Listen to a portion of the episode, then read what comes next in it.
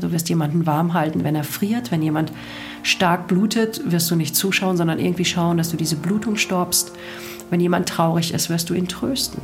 Ja, das ist alles schon da.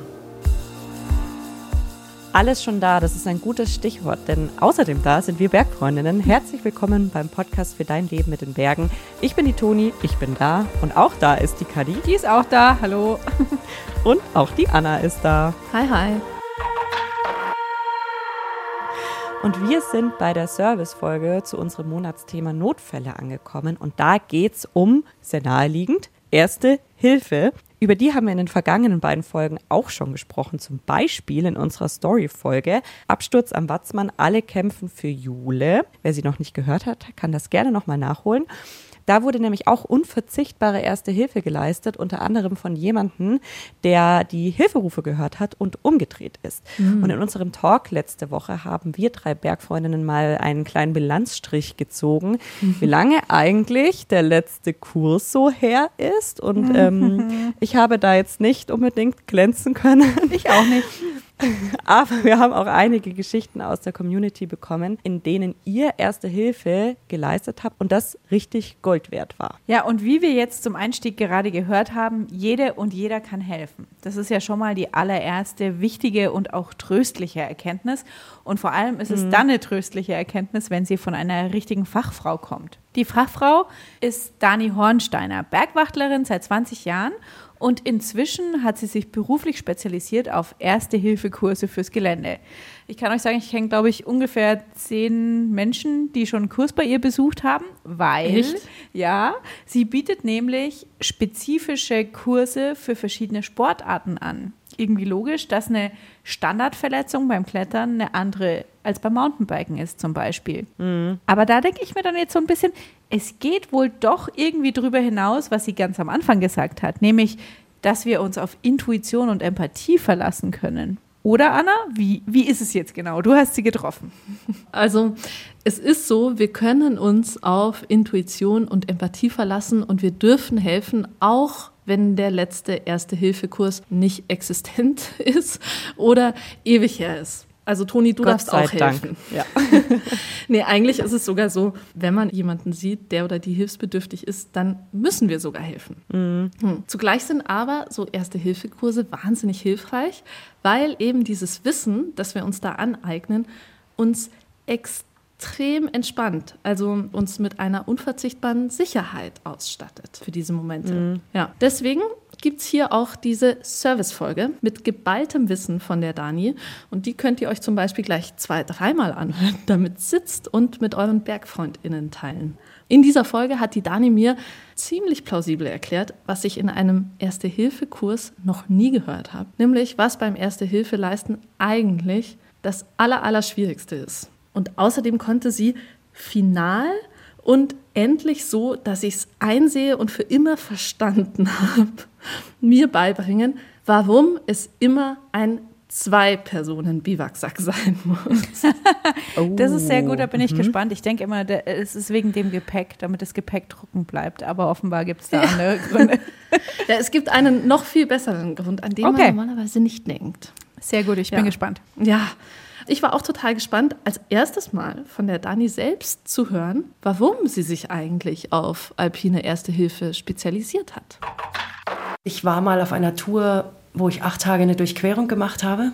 Und da dachte ich mir, wenn jetzt was passiert, habe ich in jede Richtung, muss ich ungefähr drei Tage gehen, bis ich Hilfe habe. Und es hat mir total Angst gemacht, weil ich überhaupt nicht wusste, was ich tun soll. Und dann bin ich, nachdem ich zurückgekommen bin von der Tour, gleich zur Bergwacht gegangen und habe gesagt, ich brauche irgendwie einen Kurs. Und dann habe ich den gemacht und das fand ich mega. Und dann habe ich bei der Bergwacht angefangen. Und weil so eine Rettungsaktion in der Natur, in den Bergen, etwas ganz anderes ist, als mit den Öffis in die nächste Notaufnahme zu fahren, ist es für alle Beteiligten und speziell für Verletzte ein wahrer Gamechanger, wenn wir gewappnet sind. Und das geht bei der Tourenplanung los. Was für eine Tour machst du? Welchen Schwierigkeitsgrad hat die? Wie lange dauert die? Dass du da gut vorbereitet bist und weißt, habe ich das körperlich und mental in der Tasche? Dass du Puffer hast, wenn es mal länger dauert. Wie ist das Wetter? Das solltest du immer im Vorfeld einfach klären. Und wenn du die Verhältnisse vor Ort nicht kennst, gerade jetzt um diese Jahreszeit, gibt es immer noch sehr viele Schneefelder weiter oben. Die können sehr, sehr hart sein. Da ist die Ausrutschgefahr ja riesig. Das heißt, was muss ich überhaupt alles in den Rucksack tun? Heißt, vielleicht Grödel, vielleicht Steigeisen, vielleicht Stöcke. Immer warme Klamotten, immer Wind- und Wetterschutz. Gute Schuhe mit Profil. Und dann für den Fall, dass was passiert, unbedingt natürlich ein Erste-Hilfe-Päckchen. Du solltest einen Biwaksack dabei haben, und zwar einen Zweimann-Biwaksack. Warum kann ich gerne auch noch ausführen? Du solltest auf jeden Fall eine Stirnlampe dabei haben. Du solltest unbedingt ein Handy dabei haben, das geladen ist. Du solltest vielleicht ein Taschenmesser dabei haben. Und ich finde immer noch, dass du eine Topokarte dabei haben solltest. Wenn du wirklich wissen möchtest, wo willst du hin und gibt es alternative Möglichkeiten für Abstieg oder zu einer Hütte zu kommen und du brauchst so ein bisschen den Überblick, ist das auf einem Handy-Display oder auf einem GPS-Display echt schwierig. Und was ist, wenn die Technik dich verlässt? Hui, das war jetzt viel. Nochmal zum Mitschreiben. Sorgfältige Tourenplanung und Wetterkenntnis. In den Rucksack soll ein Biwaksack, eine Stirnlampe, ein Taschenmesser, ein geladenes Handy mit geladener Powerbank, eine Karte und das erste Hilfeset. Was ist da drin? Das ist ein Stück weit Geschmackssache, denn niemand will die ganze Hausapotheke mit auf den Berg tragen. Danis Basics sind Verbandspäckchen, Tape, Einmalhandschuhe, Schere. Und zwar sollte das eine Schere sein, die auch Stoff schneiden kann, theoretisch auch Jeansstoff. Wir wollen nicht unbedingt die Klamotten von Menschen aufschneiden, aber manchmal geht es nicht anders. Dazu kommen verschieden große Pflaster, Blasenpflaster, ein Dreieckstuch, Rettungsfolie, Pinzette, Zeckenkarte, elastische Binde. Dani hat aber auch drei Spezialtipps. Es ist ein Traubenzucker drin und ein Face Shield ist drin. Was ist das? Ein Face Shield ist so eine, ein Plastiktuch mit einem kleinen Filter, was du bei einer Reanimation auf die Nase oder auf den Mund drauflegst, damit du so ein bisschen Abstand zu dem Gesicht hast. Mhm. Das macht für viele Leute das leichter zu beatmen. Dann habe ich noch Fettgase drin.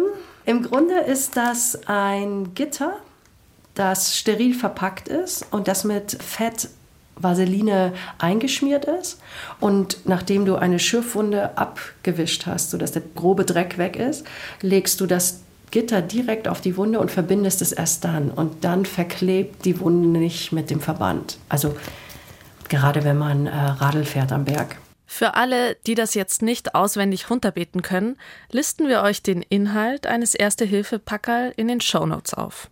Was nicht drin ist, ist Desinfektionsmittel. Desinfektionsmittel darf ich nur bei mir selber anwenden und Medikamente darf ich auch nur selber nehmen. Das heißt, ich kann das für mich mitnehmen, aber ich darf das gar nicht als Ersthelfer benutzen, um jemand anderen zu versorgen. Das ist so eine rechtliche Geschichte. Das darf nur der Arzt eigentlich machen. Oder die Ärztin, so viel Zeit muss sein. Also, nehmt ruhig die Medikamente mit, die ihr für euch wichtig findet, die ihr braucht. Aber gebt anderen Menschen keine Medikamente – das lernt ihr auch in jedem Erste-Hilfe-Kurs. Das geht über euren Aufgabenbereich als ErsthelferInnen hinaus. Der Biwaksack. Schon oft ist er uns begegnet. In Podcast-Folgen, in Geschäften, auf Packlisten. Der Biwaksack.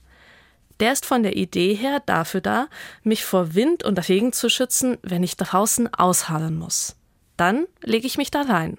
Für den Notfall, also wenn ein Unfall passiert, dann ist die Person in der Regel so verletzt, dass die nicht einfach entspannt in so einen Biwaksack reinkrabbeln kann, ne? weil die hat entweder ein gebrochenes Bein oder der Arm tut total weh oder die Wirbelsäule ist verletzt. Der kannst du nicht sagen, krabbel mal da rein. Deswegen brauchst du einen Zweimann-Biwaksack, dass du den wie so eine Decke verwenden kannst, in den du die Person einpackst. Und du brauchst einen stabilen Biwaksack. Mit dem kannst du dann die Person zur Not auch ein bisschen transportieren. Nehmen wir mal an, gerade ist ein Bergunfall passiert. Was mache ich als aller allererstes? Wie reagiere ich? Was ist das Wichtigste? Als allererstes atmest du durch. da steht ja immer ganz oben, Ruhe bewahren. Ja? Und da fragst du dich natürlich, das hat man in dem Podcast vom Watzmann-Unfall ja auch sehr schön mitbekommen, wie aufgeregt die Angehörigen waren. Dani spricht hier von unserer Story-Folge zum Thema Notfälle. Absturz am Watzmann, alle kämpfen für Jule. Da ist der Vater der verunfallten Jule direkt hinterhergeklettert und hat sich selbst dadurch in große Gefahr begeben. Natürlich im Schock, ist ja auch irgendwie verständlich. Dein Puls geht hoch. Dein Atem wird schneller. In deinem Kopf sind Millionen Gedanken oder gar keine. Du fängst an zu schwitzen. Deine Pupillen verengen sich, ja. Du hast die, genau diese Reaktion, wo alles in dir eng wird. Und da ist es total wichtig, durchzuatmen, tief zu atmen. Und dann verschaffst du dir einen Überblick. Wo bist du überhaupt? Was ist unter dir? Was ist über dir? Bist du selber sicher? Wenn du selber sicher bist, kannst du helfen. Und dann schaust du, wie geht's den anderen? Sind die Kollegen safe? Und wenn ihr alle sicher seid, eure Sicherheit gewährleistet ist, dann schaust du dir an, kann ich zu der Person hinuntersteigen? Oder geht das einfach nicht, weil das Gelände das nicht zulässt? Das ist echt wichtig. Bewerte den Gefahrenraum in Ruhe und überlegt. Dabei kommt eine Regel ins Spiel, die bis zum Ende der ganzen Angelegenheit gelten wird. Die 10 für 10 Regel. Zehn Sekunden stehen bleiben, Übersicht verschaffen und in diesen zehn Sekunden machst du dir deinen Plan für die nächsten zehn Minuten. Der Hintergedanke dabei ist, dass immer genug Zeit ist, um zu überlegen. Was ist jetzt wichtig? Zehn Sekunden nachdenken, um die nächsten zehn Minuten was tun zu können. Und dann wieder zehn Sekunden überlegen, zehn Minuten tun. Genau, was mache ich als nächstes? Und was ist eigentlich der richtige Zeitpunkt, um den Notruf abzusetzen? Da gibt es nicht die eine Antwort. Am Ende des Tages setzt du immer dann den Notruf ab, wenn du das Gefühl hast, ich brauche Hilfe. Da gibt es kein zu früh oder zu spät. Das kann auch sein, nachdem ihr schon gemerkt habt, okay, jetzt hat sie sich irgendwie das Handgelenk verstaucht, das ist nicht so schlimm, das kühlen wir jetzt und dann können wir weitergehen. Und dann sitzt ihr noch ein bisschen und wartet noch einen Moment und dann merkst du, puh, die wird jetzt aber ganz blass.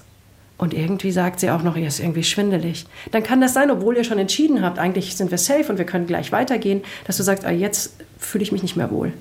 Jetzt rufen wir doch nochmal die 112. Es kann aber auch sein, dass es gleich am Anfang ist, so wie bei der Jule. Da brauchst du Notruf und zwar je schneller, desto besser.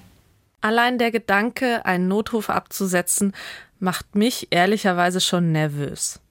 Aber eigentlich ist das keine Zauberei. Das Wichtigste, was du wissen musst, der Profi sitzt am anderen Ende. Der fragt dich alles, was er wissen möchte. Gut ist, wenn du zwei Antworten kennst. Erstens, wo bist du? Das ist die wichtigste Information. Und zweitens, was ist passiert? Ich gestehe, manchmal vergesse ich auf einer Tour immer wieder den Namen des Bergs, auf den ich gerade gehe. Klar, die Tour ist geplant und so, aber unterwegs komme ich einfach nicht drauf könnte gut sein, dass ich in der Stresssituation vollends auf dem Schlauch stehe. Genau, du, das ist Standard. Wenn wir die Tour vorbereitet haben und zu Hause am Schreibtisch geplant haben und am Computer, dann haben wir eine relativ gute Idee. Die Menschen sind auch unterschiedlich orientiert im Gelände und können sich unterschiedlich vorstellen, wo ist jetzt Nord, Süd, Ost und West.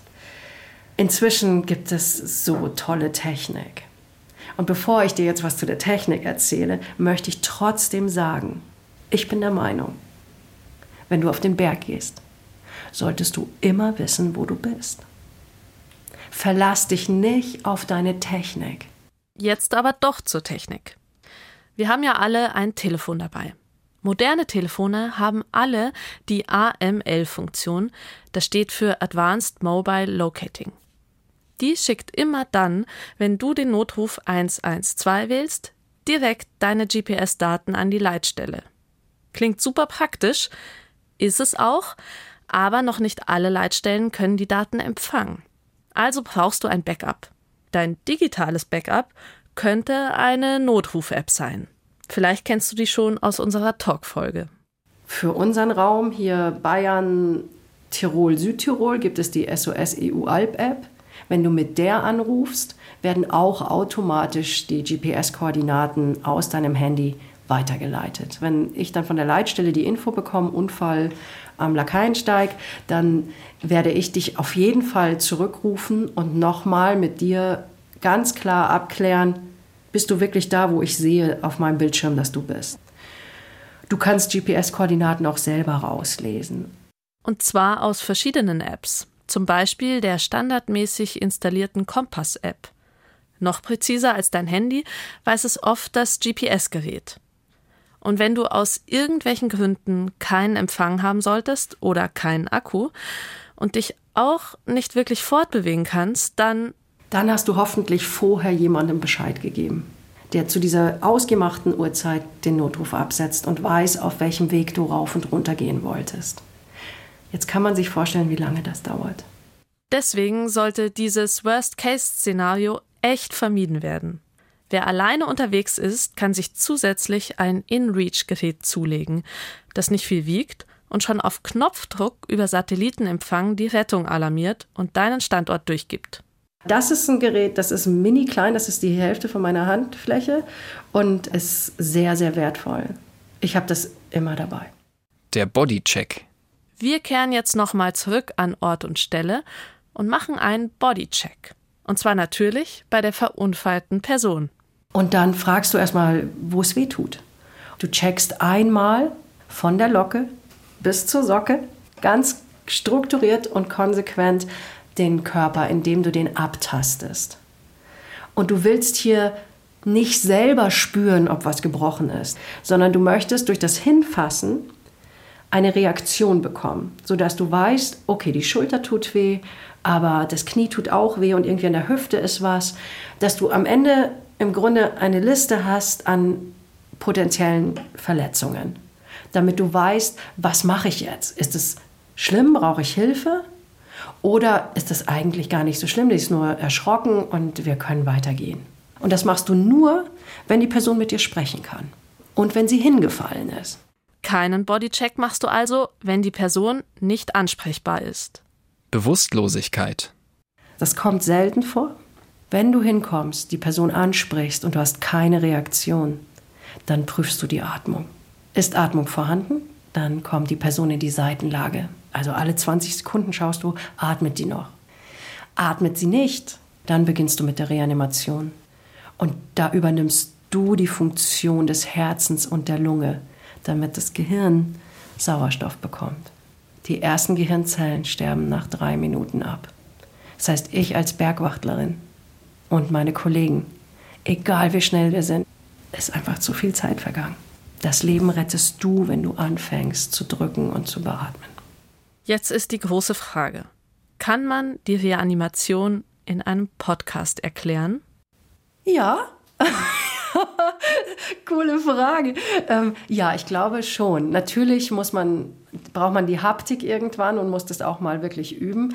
Aber das ist überhaupt kein Zauberwerk. Okay, dann los. Wie geht's? Also du machst den Oberkörper frei, du kniest neben der Person auf Brustkorbhöhe, dann nimmst du die eine Hand und legst deine Handballen auf das Brustbein zwischen den Brustwarzen. Kannst du dir das vorstellen? Ja. Und dann nimmst du die andere Hand und legst die auf deine erste Hand, sodass die wie so ein Sandwich aufeinander liegen. Deine Arme sind durchgestreckt und deine Schultern sind über den Handgelenken, dass das eine Linie bildet. Deine Ellbogen, die sind blockiert. Du drückst aus dem Rücken. Du willst nicht aus den Ellbogen drücken. Und zwar drückst du mindestens fünf Zentimeter bei einem Erwachsenen in den Körper hinein. Und das machst du 30 Mal. Also immer wieder mit deinem Körpergewicht über die Schultern und die Handflächen in den Körper drücken, sodass der Brustkorb komprimiert wird. Und dann lässt du aber wieder komplett los, bleibst aber in Kontakt mit der Haut. Die Herzdruckmassage machst du ziemlich schnell. 100 Mal pro Minute, also fast zweimal pro Sekunde. Nach 30 Mal gibst du zwei Atemzüge Mund zu Mund oder Mund zu Nase Beatmung. Für die Beatmung rutschst du ein Stück rauf, sodass du jetzt auf Höhe des Kopfes seitlich bist. Mit der einen Hand greifst du ans Kinn und mit die andere Hand legst du auf die Stirn. Damit überstreckst du den Hals von der Person. Das machst du ganz sanft, aber stetig, bis du merkst, so jetzt geht's nicht weiter. Mach das nicht ruckartig, du willst nicht das Knack abreißen. Gell? Die Nasenflügelchen zu, legst deine Lippen komplett um den Mund des Verletzten, sodass das wirklich abschließt. Und dann atmest du ganz normal ein, so wie du jetzt atmest. Das ist wichtig, nicht wie verrückt hineinzupusten, denn die Lunge der Person ist darauf nicht gefasst. Zweimal normal atmen und dann geht die Herzdruckmassage weiter. Und das machst du so lange, bis ein Bergwachtler oder eine Bergwachtlerin kommen und sich neben dich setzen und sagen, ich übernehme. Oder du nicht mehr kannst. Mhm. Ja, also wenn du merkst, du bist so erschöpft, dass äh, du kollabierst, bieren würdest, wenn du weitermachst, dann musst du aus Selbstschutzgründen auch aufhören. Puh. Jetzt sind wir mit der heftigsten Erste-Hilfe-Maßnahme eingestiegen. Springen wir mal vom sehr konkreten zum sehr schwammigen. Die Person ist bei Bewusstsein und auch der Bodycheck hat keine herben Verletzungen ergeben. Was mache ich dann? Wie kann ich helfen, wenn ich nicht weiß, was ist? Dann kann man immer fragen, warum ist das passiert? Warum bist du gestürzt? Das ist eine ganz wichtige Frage. Wenn ich hinkomme und sage, bist du gestürzt? Die Person sagt ja, dann frage ich immer, warum? Bist du gestürzt, weil du gestolpert bist, weil du einfach über die Wurzel geflogen bist? Oder bist du gestolpert, weil dir schwarz vor Augen wurde oder dir schwindlig war oder schlecht war oder du Schmerzen hattest? Zwei völlig verschiedene Ideen. Und wenn du die Person fragst, warum bist du gestürzt und sie dir dann sagt, du ja, irgendwie war mir nicht gut und dann war ich kurz total unaufmerksam und dann bin ich über diesen Stein geflogen, dann ist das Problem vielleicht jetzt nicht das Handgelenk. Und dann kannst du immer fragen, kennst du das? Vielleicht kommt ihr so auf die Erklärung. Wann hast du das letzte Mal gegessen? Wann hast du das letzte Mal getrunken? Und wenn das eigentlich alles passt und gut ist, dann kann das Problem nicht Dehydrierung oder Unterzuckerung sein. Und wenn wir nicht weiter wissen, wie in diesem Fall, dann setzen wir einen Notruf ab. Und dann bleiben wir da und kümmern uns so gut wir können um die Person. Wir schauen, dass sie es warm hat, dass sie gut betreut ist diese psychische Betreuung, die ist eigentlich das A und O bei jeder ersten Hilfeleistung. Ja, weil du hast einen ganzen Menschen dort und nicht nur ein gebrochenes Bein. Und wenn du den gut betreust, dann geht es dem so viel besser, wenn wir von der Bergwacht kommen. Aber trotzdem interessiert mich, wie ich mit einem verdrehten Knie oder gebrochenen Bein gut umgehe ob ich da irgendwas tun kann, auch ohne OP-Saal, Gips und vor allem ohne medizinische Ausbildung. Stumpfe Verletzungen. Da gibt es natürlich schöne Möglichkeiten, diesen Personen zu helfen. Fakt ist aber, dass diese Person wahrscheinlich nicht weitergehen kann. Ne? Also wenn ein Bein gebrochen ist, ist sowieso Ende Gelände. Und wenn du dir das Knie verdreht hast, da sind die Leute unterschiedlich schmerzbelastbar.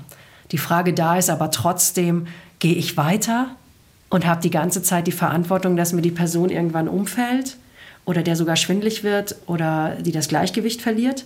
Oder sage ich, das macht jetzt so eigentlich keinen Sinn mehr? Wir brauchen Hilfe. Und du kannst was für das Knie tun. Und zwar einen Pechverband. Schreibt sich genau wie das Pech, das die Person gerade eben hatte.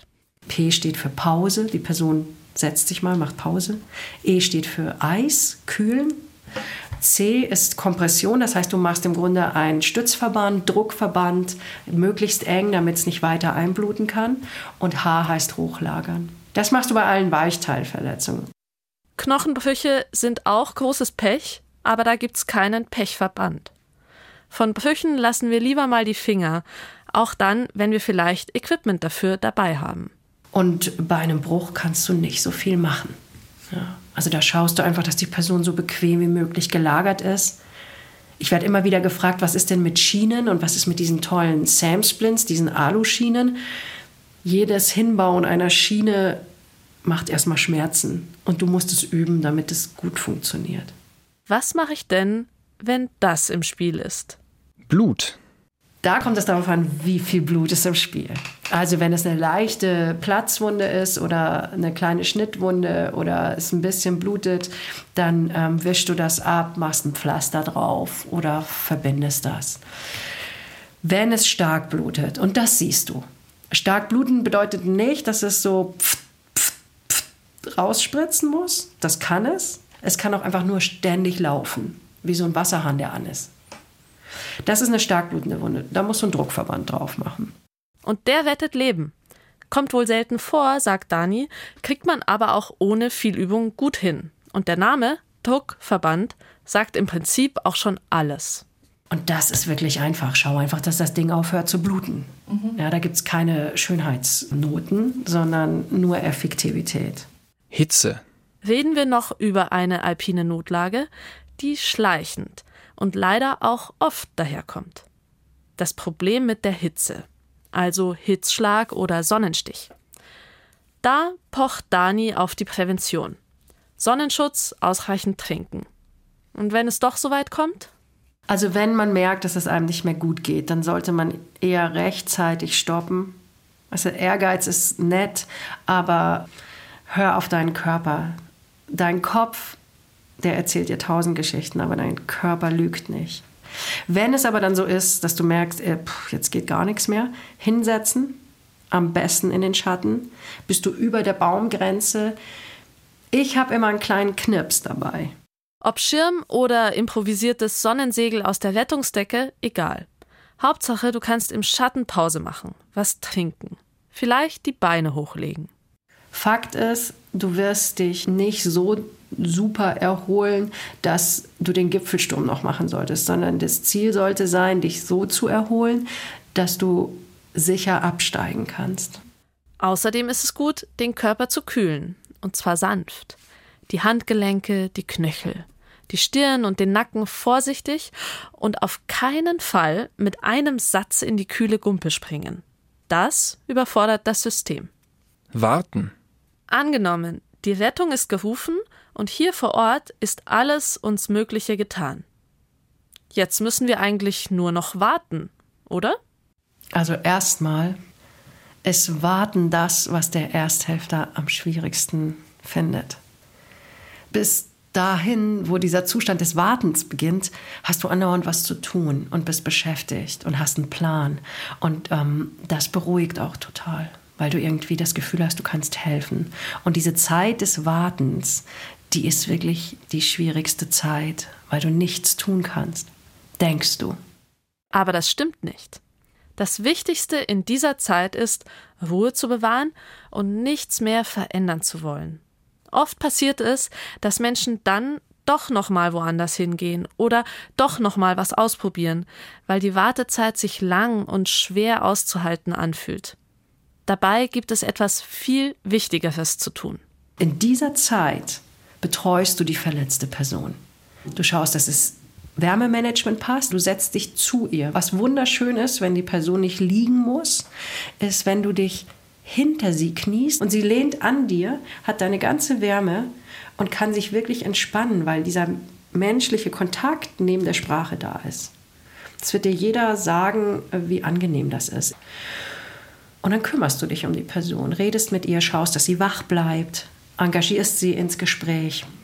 Und so verbringt ihr beiden die Zeit, bis die Rettung kommt. Mhm. Und du beruhigst sie, weil dir werden fünf Minuten wie eine Ewigkeit vorkommen.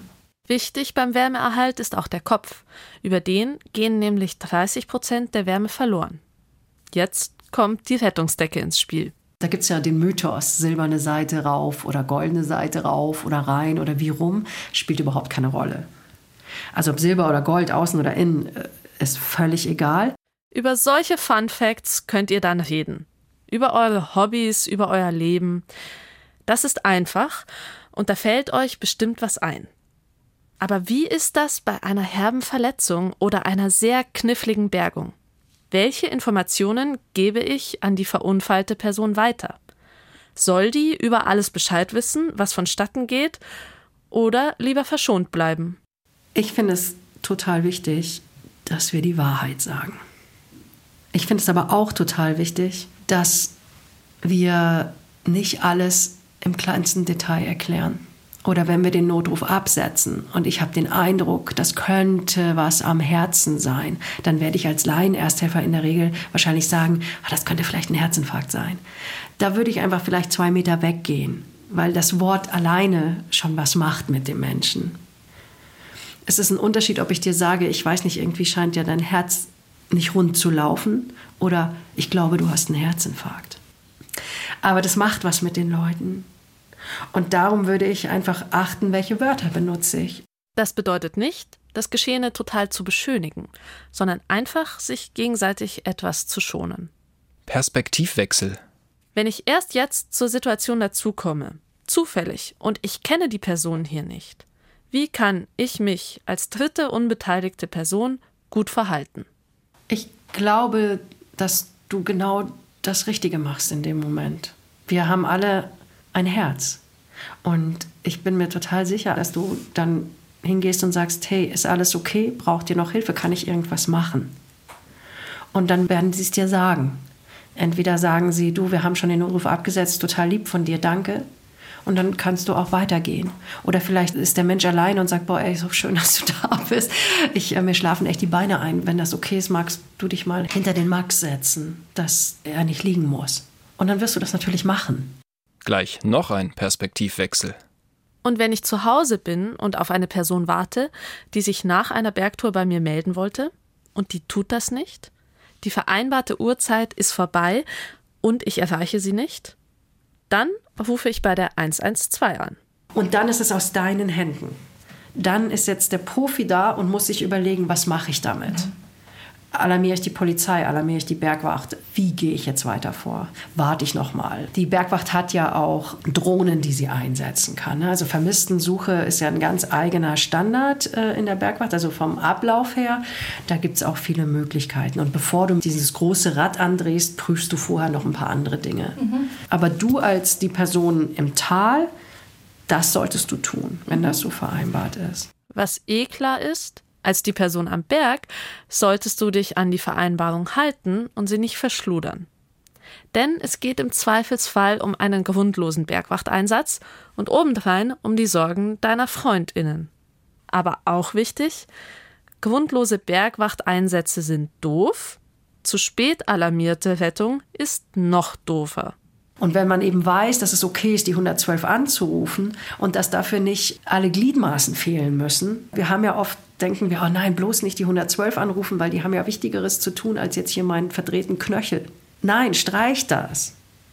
Wenn du diese Hilfe brauchst, das Gefühl hast, du brauchst sie, dann rufst du an. Die Entscheidungen werden eh auf der anderen Seite getroffen. Das heißt aber nicht, dass ich da wegen jeder kleinen Schnittwunde anrufe, ne? sondern eben immer dann, wenn ich das Gefühl habe, ich habe das nicht mehr im Griff. Und hinterher? Angenommen, ich habe sowas erlebt. Egal, ob ich den Unfall hatte, geholfen habe oder auch nur Zeugin war. Wie kann ich damit umgehen und wie kann ich das Erlebte vielleicht auch besser abschütteln? Also einmal ist es ganz normal, wenn du bei einem Unfall dabei warst, gerade wenn er schwieriger war, dass du da nicht einfach den Berg runtersteigst sondern das wird dich begleiten.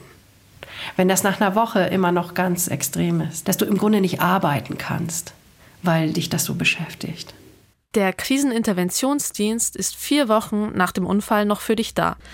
Also falls du im ersten Moment dankend abgelehnt hast, jetzt aber doch Hilfe brauchst, dann ruf an. Nach den vier Wochen, wenn du noch Unterstützung brauchst, dann kriegst du in der Regel, kannst du fragen, ob die KIT-Kollegen eine Empfehlung sagen können. Oder du kannst bei dir zu Hause jemanden suchen. Und das kann ich nur empfehlen. Also, psychotherapeutische Unterstützung. Da ist es wie mit den Rettungseinsätzen selbst. Manchmal geht's schneller, manchmal dauert's etwas länger. Und immer ist Hilfe gut. Du musst da nicht alleine durch. Wie auch am Berg. Hier gilt Danis wichtigste Regel. Jeder kann helfen und du kannst nichts falsch machen. Die Menschen haben Angst dass sie was falsch machen, wenn sie Hilfe leisten. Du kannst nichts falsch machen. Da die Sicherheit zu schaffen, dass dein Kopf auch weiß, das ist gut, was ich hier mache, dafür lohnt sich halt total einen praktischen Kurs zu besuchen, wo du das wirklich draußen übst. Und dann hat auch dein Kopf, dein Verstand diese Sicherheit, dass er weiß, okay, das ist gut, was ich mache. Aber du wirst es auch so können. Ja, du wirst jemanden warm halten, wenn er friert. Wenn jemand stark blutet, wirst du nicht zuschauen, sondern irgendwie schauen, dass du diese Blutung stoppst. Wenn jemand traurig ist, wirst du ihn trösten. Ja, das ist alles schon da. Anna, du hast es ja ganz am Anfang schon gesagt, dass wir die Folge zwei oder dreimal anhören können. Äh, das, das, ich hatte immer so diesen Reflex, so zurückzuspulen, habe ich auch gemacht teilweise, weil ich mir dachte, ah, wie, was, wo nochmal genau? Das muss ich mir jetzt nochmal anhören. Und irgendwie hätte ich am liebsten alles gescreenshottet, was irgendwie nicht geht bei, bei Ja, einem Pony. leider. Oder ausgedruckt und es mir äh, ins Gehirn tätowiert. So ein bisschen war mein Reflex, weil es so viel gutes Zeug drin steckt, was man sich unbedingt merken muss. Also vielleicht wird es die von einzelnen UserInnen am häufigsten mehrfach gehörte Bergfreundinnen-Folge aller Zeiten. Das könnte sehr gut sein. Ich wäre eine davon auf jeden Fall, weil ich hatte wirklich sehr, sehr viele Aha-Momente und den bin ich dann immer so ein bisschen nachgehangen gedanklich. Und bei einer Sache, da bin ich richtig lang hängen geblieben und das war die Herzdruckmassage. Weil Oh ja, ich auch. ich, ich, Anna hat sie da fünf oder 15 Zentimeter gesagt. Fünf Zentimeter soll man tief in den Körper drücken, bei Erwachsenen. Ich saß da nämlich jetzt gerade eben dran, als ich es gehört habe, und habe mir die ganze Zeit versucht, mit meinem Finger so klar zu machen, wie viel fünf Zentimeter sind. Und ich finde, das ist gar nicht so wenig. Und da habe ich mir gedacht, also ich wusste, dass man da richtig reindrücken muss, aber ich saß da dann dran, habe mir so die, meine, meine zwei Finger mit Abstand vor mir gehalten, dachte mir so, traue ich mich das dann wirklich? Und das ist Ja. schon was, wo ich mir dann denke, Podcast schön und gut, ich will jetzt nicht unsere eigene Arbeit hier irgendwie schlecht reden, aber ich glaube, sowas dann mal nochmal an so einer Puppe Muss zu üben, üben. Ja. ist gar nicht so schlecht. Vielleicht sollte man das dann doch kumulativ noch machen, zu Folge dreimal ja, anhören. Auf jeden Fall. Ich glaube auch. Ja, das schadet voll. gar nicht, das zusätzlich nochmal zu üben. Ich hoffe einfach so krass, dass, dass ich Mhm. die Situation erkenne richtig und, und das dann Mhm. auch so beherzt ergreife.